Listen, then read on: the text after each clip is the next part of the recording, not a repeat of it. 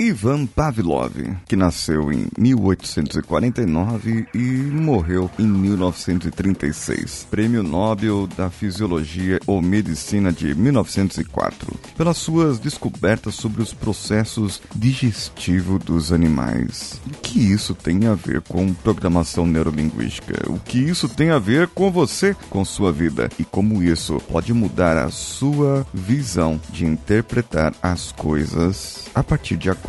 Vamos juntos! Você está ouvindo o Coachcast Brasil a sua dose diária de motivação.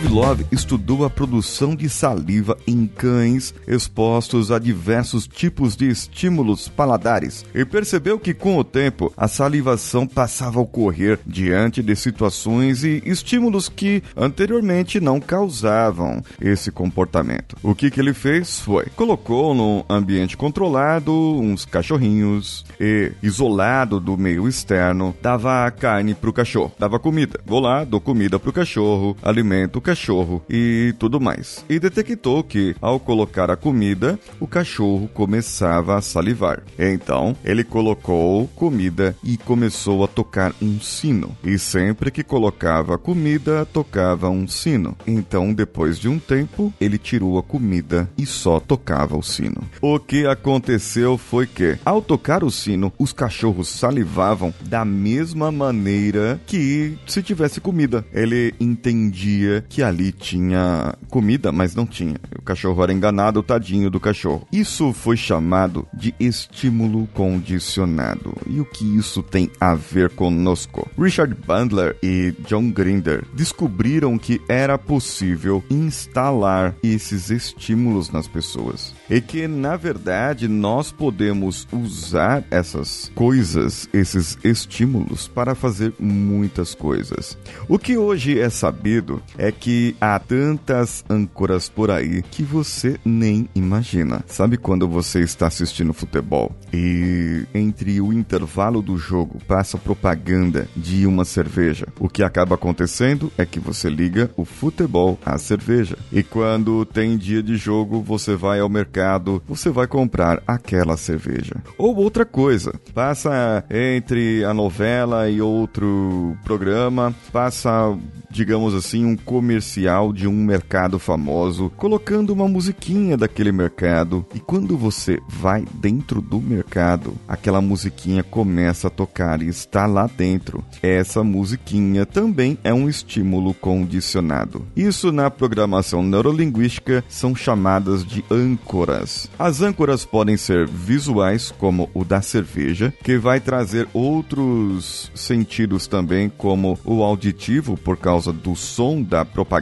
pode ser gustativo, sabe? O gosto. Quando você prova um bolo de fubá e você se arremete à casa da sua avó que fazia aquele bolo, coisa mais gostosa do mundo. Acontece que o nosso cérebro é super interessante e é possível sim usar usar esse aprendizado de âncora para que você melhore as pessoas. Daqui a pouco a gente vai fazer um experimento aqui com vocês. Outros tipos de âncora, eu não sei se vocês todos assistiram. Everybody Hates Chris ou Todo Mundo Odeia o Chris. E tem um episódio que o Chris vai para a escola de karatê e o professor de karatê toda vez que alguém coloca a mão no ombro dele quebrava a mão da pessoa. Por quê? Porque ele acessava uma memória, acessava uma memória do seu passado. E essa memória do seu passado fazia ele ficar com essa violência toda. Quem não viu, veja lá esse episódio, vale a pena, é muito engraçado. E o que acontece é que isso é exatamente uma âncora. É isso que acontece com as âncoras. Como diz o Valdeci Carneiro, âncoras não pedem passagem. Agora, uma coisa, eu não sei se vocês repararam nesse episódio, eu ainda não falei uma coisa que eu falei nos outros, mas o Danilo vai tocar só a musiquinha sem a minha fala agora. Isso. E agora eu vou fazer somente a minha fala sem a musiquinha. E o Baduba, perceberam? Isso também pode ser uma âncora. Fazer vocês lembrarem de mim, e o Baduba, e lembrar da musiquinha. Ou a musiquinha fazer lembrar o sonzinho aí que ele pôs de fundo, o som fazer lembrar o Iubaduba. Eu coloquei algo característico para que fosse realmente característico, para que tivesse replicação também. E isso é importante da âncora. A âncora, ela deve ser replicável. A âncora deve ser intensa e deve trazer muita coisa boa para você. Só que existem âncoras que trazem coisas ruins, sentimentos ruins. Como muitas vezes você se lembra de coisas ruins que aconteceram e sente uma sensação no seu corpo. Essa sensação é uma âncora, é um sentido pelo qual você está condicionado àquilo. Poderia ser melhor? Poderia. Poderia não sentir isso? Também. Sessões terapêuticas usando programação neurolinguística pode ajudar muito com isso, fazendo com que sumam, aniquilem e diminuam essas âncoras. E eu prometi que ia fazer algo diferente aqui, certo? O que eu quero fazer então é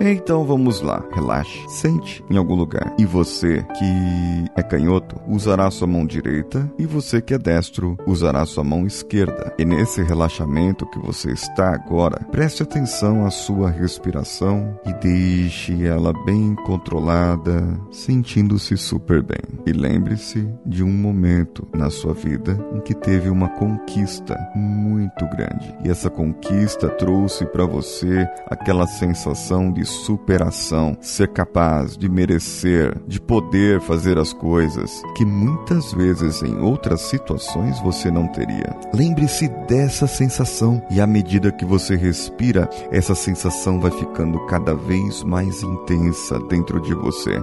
E quando estiver muito intensa, feche a sua mão. Se for canhoto, feche a direita, se for destro, feche a esquerda. Isso, feche agora a sua mão, deixe ela fechada como se fosse dar um murro, um soco, alguma coisa, porque sempre que você fechar essa mão, você vai lembrar dessa sensação gostosa da conquista, do merecimento, da capacidade, da superação. É algo especial, é algo seu, somente seu. Sinta agora isso e perceba que você está vivenciando esse momento. Deixa mais nítido para que você possa estar realmente, inclusive inclusive ouvindo as coisas que aconteceram nesse momento e deixa cada vez mais intenso, cada vez mais intenso. Agora eu gostaria que você abrisse seus olhos olhe para cima e feche a mesma mão e veja o que aconteceu. Perceba o que aconteceu.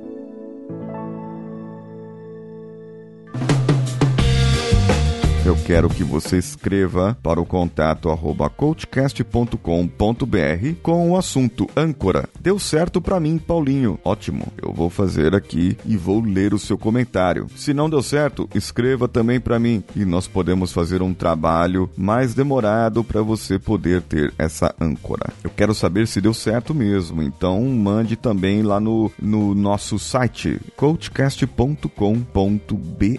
É uma coisa, hein? Eu estou vendo aqui no Blueberry Statistics. Temos ouvintes no Japão, Estados Unidos, Alemanha, Portugal, Austrália, China, Suíça, uh, Inglaterra. E essa semana eu verifiquei que ouvintes da Áustria esse mês são os que tem mais aqui, o segundo depois do Brasil em downloads. E eu gostaria de saber quem é você, austríaco, austríaca, brasileiro, português, quem é você também dos Estados Unidos Unidos, da Austrália, da Inglaterra e de vários outros países que me ouve agora, manda e-mail e eu vou ter o maior prazer de ler o vosso e-mail aqui.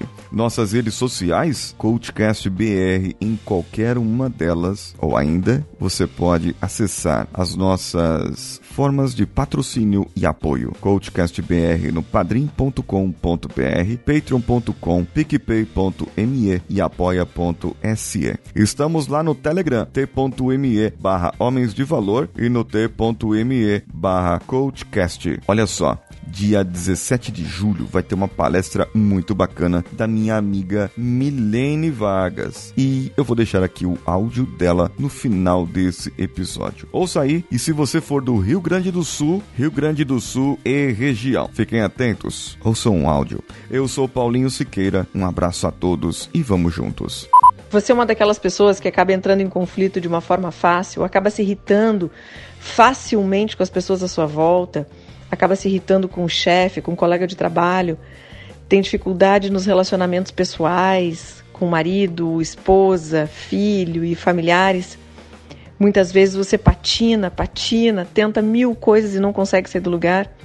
Então, eu vou te convidar para desenvolver a sua inteligência emocional no dia 17 de julho, em Porto Alegre, no novo hotel, às 19 horas e 30 minutos. A gente vai trabalhar como aprender a controlar as nossas emoções, na verdade, controlar os nossos comportamentos diante daquilo que acontece. A gente vai aprender a como trabalhar melhor em equipe, como fazer para desenvolver e alcançar suas metas, como fazer para posicionar-se melhor diante das pessoas e principalmente buscar o autoconhecimento e saber o que, que você quer. Então, conto com a sua presença no dia 17 de julho em Porto Alegre, palestra gratuita sobre inteligência emocional.